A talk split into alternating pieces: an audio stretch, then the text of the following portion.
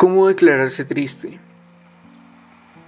Para uno declararse triste tiene que haber entrado en el bar de Marisol y empezar a recordarte. Hundir la espalda en la silla estilo sofá, color caoba. Sacar la pequeña libreta y el bolígrafo de tinta escasa, dar una mirada general y empezar a escribir. Te extraño en el silencio cuando todos hablan y las manos van y vienen y el dolor es lo verdadero. Te extraño cuando el humo está en mi cara y los autos cuentan sus propias historias y el viejo que cruza la calle parece demacrado y el viento huele algo tóxico. Te extraño cuando no cuento mis pasos, cuando son todas las horas, cuando escucho, Señor, aquí tiene su cerveza. Te extraño de forma cotidiana, simple, aburrida, viva, real, repetitiva, asquerosa.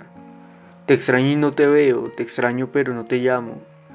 Te observo entre las piernas que nadan por la calle, en los colores del semáforo, en el reflejo de la ventana, en mí mismo, en nadie. Te extraño, pero no tiene sentido extrañarte.